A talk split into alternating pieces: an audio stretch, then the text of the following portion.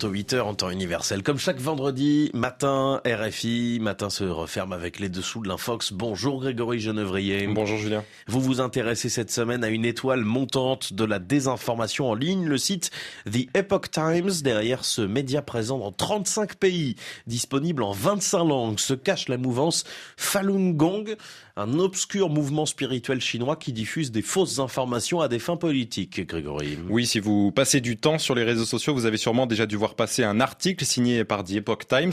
D'après le dernier rapport de NewsGuard, la version française de ce média est le site de désinformation le plus influent en France. La société qui évalue la crédibilité des sites d'actualité précise qu'il a généré près de 6 millions d'engagements sur Facebook et Twitter rien qu'en 2022. The Epoch Times, c'est aussi une web télé, une chaîne YouTube et des centaines d'articles par jour dans presque toutes les langues. Bref, c'est un véritable empire médiatique qui n'arrête pas de gagner en popularité. Qui est aux commandes de ce groupe? Alors, The Epoch Times a été créé en 2000 par des membres de la diaspora chinoise aux États-Unis, adeptes de la mouvance Falun Gong. Au départ, le Falun Gong, c'est une pratique corporelle très populaire en Chine, axée sur le bien-être, mais cela va rapidement se transformer en un mouvement spirituel très populaire dans les années 90, réuni autour euh, de la figure de Li Hongji.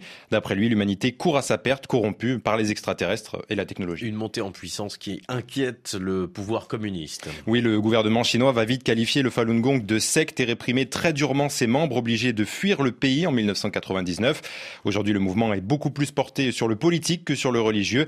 Il s'affaire à, à cogner sur le régime communiste de Xi Jinping depuis l'extérieur. Alors comment le Falun Gong s'y prend-il pour euh, s'attaquer à Pékin? Eh bien, le mouvement avance masqué et s'appuie sur son média The Epoch Times, qui est le parfait outil de propagande. Le site mélange habilement des informations et des infox pour noyer le faux et tromper la vigilance des internautes. Pour gagner en notoriété, le site s'est notamment fait la vitrine des complotistes opposés euh, au vaccin durant la crise sanitaire, parlant notamment d'une vaccination criminelle des enfants. La détestation de Pékin a aussi poussé le média à tisser des alliances de circonstances avec l'extrême droite. Le site a notamment euh, activement soutenu Donald Trump ou encore Eric euh, Zemmour en France. Et The Epoch Times n'est pas le seul outil de l'appareil de propagande de Falun Gong, Grégory. Non, le mouvement a plusieurs cordes à son arc. Il dispose d'autres puissants médias comme le New Tang Dynasty Television.